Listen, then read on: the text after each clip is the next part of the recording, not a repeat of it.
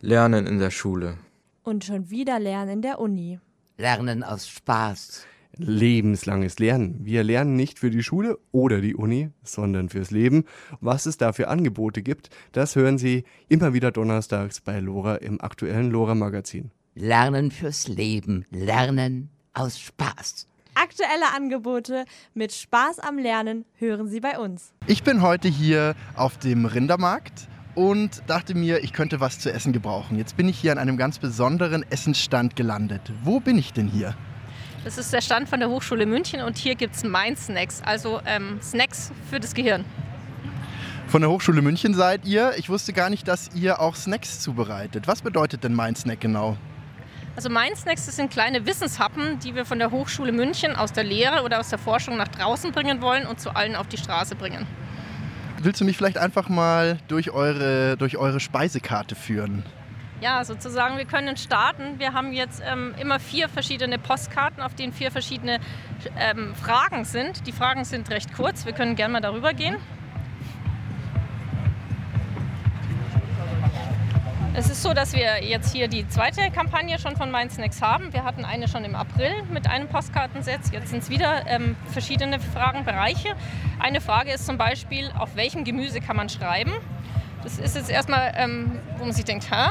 Und genau das ist die Idee, wenn schon einer aufmerkt und sich überlegt, so, was könnte das für ein Gemüse sein, dann ist unser Ziel schon erreicht. Man möchte die Postkarte umdrehen und die Lösung wissen. Und äh, hinten haben wir eine, auf der Rückseite der Postkarte eine recht kurze Antwort von unseren äh, ProfessorInnen formuliert und unseren Forschenden. Und man kann dann immer noch über den QR-Code weiterlesen. Ähm, da gibt es dann Filmchen oder eben auch Interviews, mit denen man sich noch weiter informieren kann. Genau, jetzt äh, haben wir verschiedene Bereiche, die wir jedes Mal bespielen. Das sind alles Themen, wo, wo wir gedacht haben, das bewegt jeden. Nachhaltigkeit zum Beispiel oder Digitalisierung, damit haben wir alle zu tun. Ein Bereich ist dann immer noch Gesellschaft, also gesellschaftliche Probleme oder Herausforderungen, wie man dann so schön sagt, und Gesundheit natürlich. Okay, also es klingt erstmal nach einer Spielerei, auf welchem Gemüse kann man schreiben, aber es soll eigentlich erstmal Interesse wecken und dann weiterführen. Richtig, so ist es. Es ist wie so ein kleiner Anker, den wir auslegen und wenn einer, wenn einer anbeißt sozusagen, dann freuen wir uns und dann kann man auch vertiefen, genauso tief wie eben jemand einsteigen möchte. Und was ist denn euer Ziel mit den Mind Snacks? Ihr wollt für bestimmte Themen wahrscheinlich Aufmerksamkeit. Wir wollen Aufmerksamkeit für Themen, also auch vor allem, weil die Hochschule München ist ja eigentlich eine äh, Hochschule, die früher den Schwerpunkt hauptsächlich in der Lehre hatte, jetzt aber auch immer mehr forscht. Und wir wollen ähm, Aufmerksamkeit auch für angewandte Forschung. Also angewandte Forschung unterscheidet sich von der Grundlagenforschung dahingehend, dass entweder die Fragestellungen direkt aus der Gesellschaft genommen werden und behandelt werden oder dass äh, das Ziel ist auch, die äh, Forschungsergebnisse direkt in die Gesellschaft zurückzuspielen. Also Bereiche, in denen auch die Forscher bei uns mit Praxispartnern nennen sich die zusammenarbeiten, also mit der Stadt München, mit den Stadtwerken oder auch mit Unternehmen und wo man wirklich an konkreten Lösungen von Problemen, die in der Gesellschaft auftreten, arbeitet. Jetzt haben wir nicht nur Postkarten hier vor uns, sondern ihr habt auch verschiedene Stationen aufgebaut. Richtig, genau. Ähm, wir haben jetzt hier einfach, das ist natürlich dieser Zugang, der da erleichtert werden soll, von dem wir schon gesprochen haben, ein Glücksrad, wo man drehen kann und eben verschiedene Mindsnacks-Artikel ähm, gewinnen kann. Zum Beispiel kann man auch einen echten Snack dann, wir haben uns für Nüsse und ähm, äh, Studentenfutter entschieden, gewinnen. Einfach in diesem Sinn, dass man sagt, ähm, man braucht Futter fürs Gehirn und eben auch für den Magen natürlich. Dann haben wir unseren Postkartenstand, wo natürlich die Postkarten äh, alle aufgestellt und zu sehen sind. Insgesamt sind es, wie gesagt, schon acht. Und wir haben eine Überblickspostkarte, die nennt sich Heißhunger auf Wissen. Die kann ich auch noch mal kurz zeigen. Also hier geht es einfach darum, dass wir eben niedrigschwellig ansprechen wollen. Wenn wir fragen Heißhunger auf Wissen, dann gönn dir einen Mindsnack. Äh, das ist einfach, dass wir sagen wollen, du brauchst jetzt kein Buch zu lesen, du brauchst auch nicht äh, drei Stunden im Internet surfen oder unsere ganzen äh, Seiten ähm, suchen, sondern man kann direkt hier einsteigen. Vor allem eben auch über den QR-Code, der ja seit Corona sich quasi niedrigschwellig durchgesetzt hat. Gut, also dann haben wir hier einmal echte Snacks und ein Glücksrad. Was gibt es noch hier zu sehen? Wir sehen hier Roboter. Sie gehören zu der Postkarte hier. Warum machen Roboter Fehler? Da forscht ähm, Professorin ähm, Ruth Otto bei uns. Das ist ein Roboterlabor, was sich hauptsächlich mit der Zusammenarbeit zwischen Robotern und äh, Arbeitern auseinandersetzt. Also es ist ja oft noch so, dass die Roboter äh, gefährlich sind für die Mitarbeiter im industriellen Kontext. Und da wird aber daran gearbeitet, dass es eben nicht mehr so ist, dass Roboter und Menschen auf Augenhöhe zusammenarbeiten können. Wir haben eine Kollegin auch aus dem Labor dort, die das erklärt. Wir haben eben echte Roboter dort stehen. Der eine zum Beispiel kann 10 äh, Kilogramm heben und sortieren. Und wenn er sich bewegt, ist es alles sehr langsam. Jetzt, wenn man also mit einem nicht wissenschaftlichen Auge drauf guckt. Aber natürlich ermüdet der Roboter nie, er muss nicht schlafen, er hat keinen Hunger und ähm, er braucht überhaupt keine Pause und dadurch ist er natürlich effektiver als der Mensch.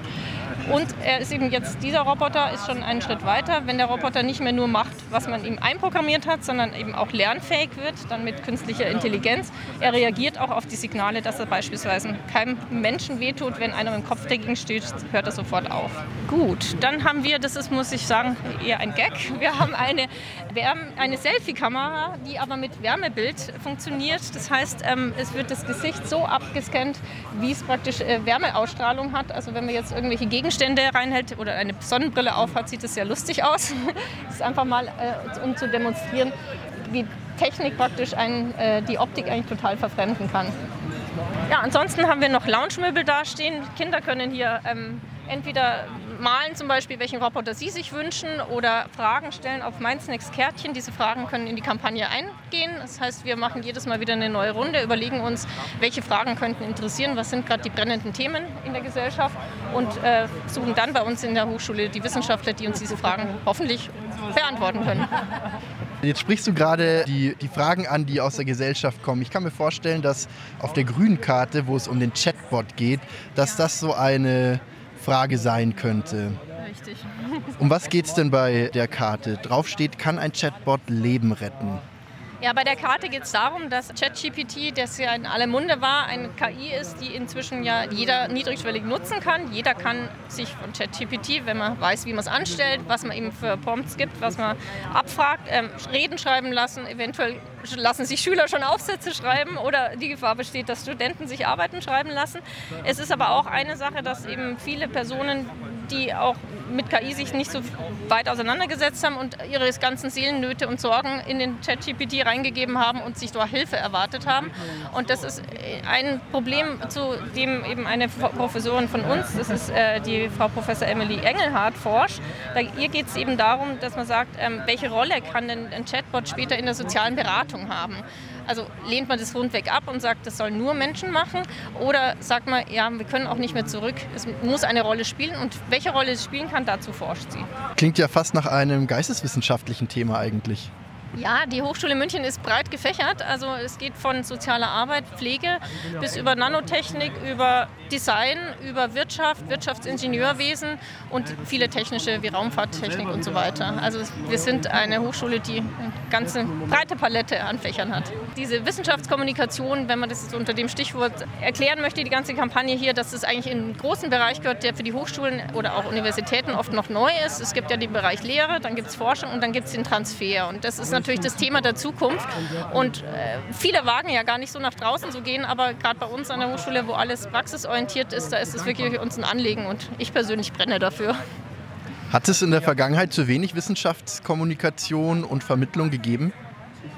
Ich denke schon. Also es ist ja auch ein Berufsfeld, was sich entwickelt. Also in meinem Alter haben wahrscheinlich viele das noch nicht ein extra Studium dafür absolviert. Es gibt immer mehr Studiengänge, wo man das auch eben äh, von Anfang an lernen kann und wo sich der Bereich auch ausdifferenziert. Und ich denke auch umgekehrt, diese Transfergeschichte ist auch was, was den Studierenden oder auch der Hochschule selbst das Leben erleichtert, weil man einfach Resonanz in der Gesellschaft findet und ein Feedback bekommt. Und das ist, war ja früher oft nicht so. Da ist wirklich die Forschung ein eigenes Feld gewesen, was äh, mehr oder weniger in sich geschlossen war. Mein Eindruck ist, dass der Begriff Wissenschaftskommunikation einigermaßen neu ist. Man hat früher, wenn dann von Wissensvermittlung oder Wissenschaftsvermittlung oder irgendwas in die Richtung gesprochen, was sehr einseitig klingt. Wissenschaftskommunikation, da geht es ja dann nicht nur darum, dass die WissenschaftlerInnen ihre Erkenntnisse nach außen tragen, sondern auch äh, die Gegenseite muss möglich sein, oder?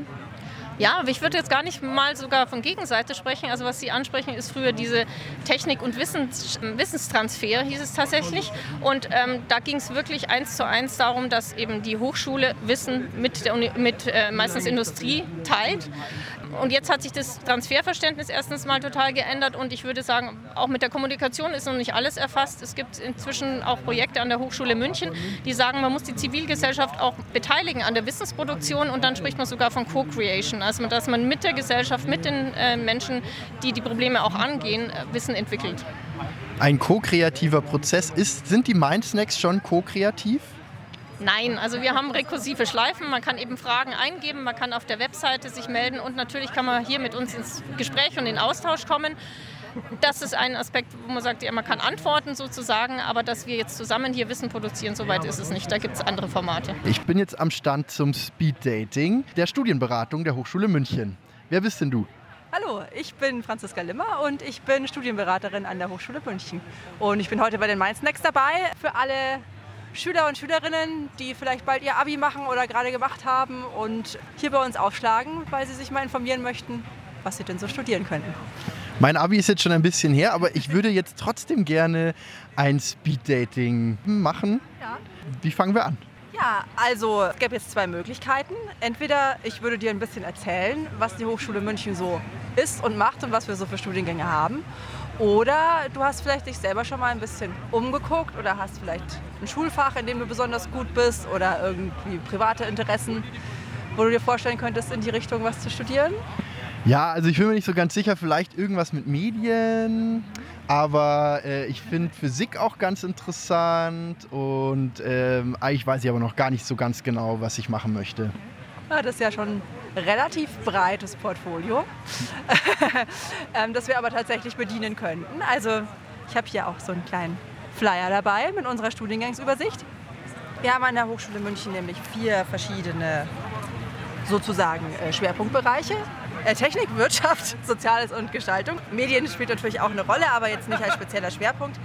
Da gäbe es zum Beispiel Studiengänge wie Digital Media and Print. Das ist ein technischer Studiengang, der aber viel mit Druck- und Medientechnik, Mediengestaltung zu tun hat. Wenn es doch mehr die Physik sein soll, technische Physik zum Beispiel. Was ist denn die technische Physik? Was macht die denn anders als einfach der Physikstudiengang der LMU zum Beispiel? Ja, also es gibt einen Punkt, der vielleicht grundsätzlich alle unsere Studiengänge ausmacht, jetzt nicht nur speziell die technische Physik. Das ist der Punkt, dass wir hier ja eine Hochschule für angewandte Wissenschaften sind. Das heißt, alle unsere Studiengänge haben eine sehr starke Praxisorientierung. Das heißt, äh, man macht Vorpraktika vor dem Studium, man hat ein zusätzliches Studiensemester. Bei uns dauert der Bachelor sieben Semester, nicht wie an den Unis sechs Semestern. Das heißt, man hat ein Praxissemester, das man tatsächlich auch in einem Unternehmen verbringt. Das wäre so der grundsätzliche Unterschied zum Unistudium.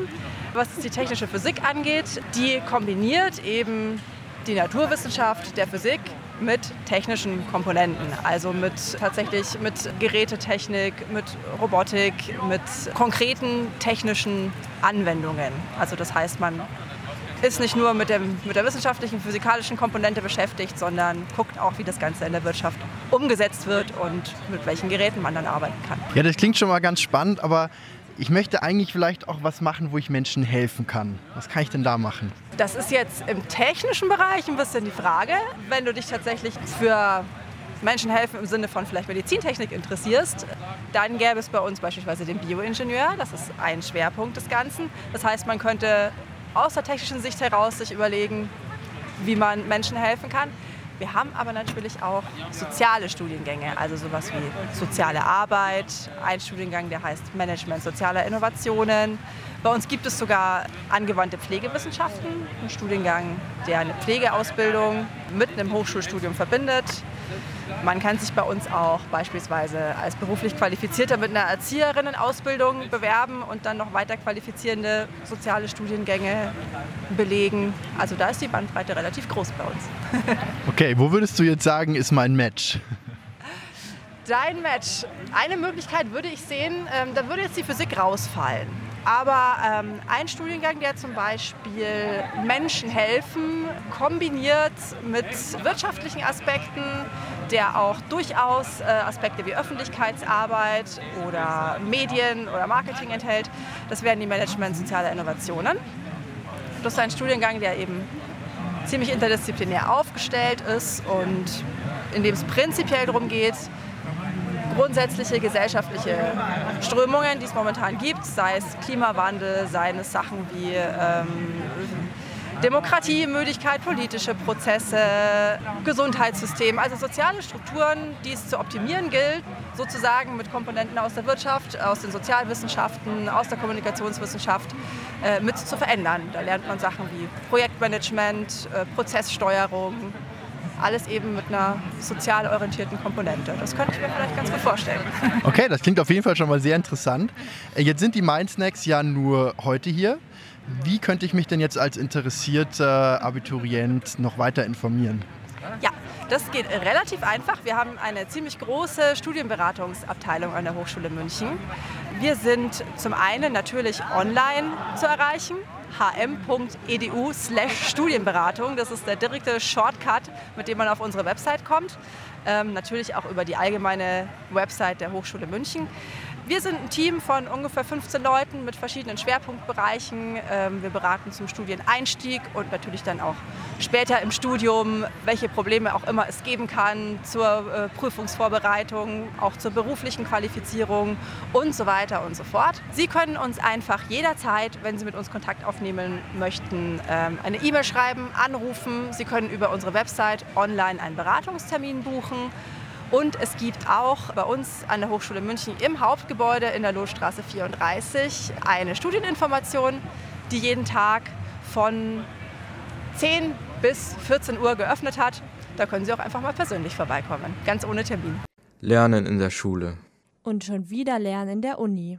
Lernen aus Spaß. Lebenslanges Lernen. Wir lernen nicht für die Schule oder die Uni, sondern fürs Leben.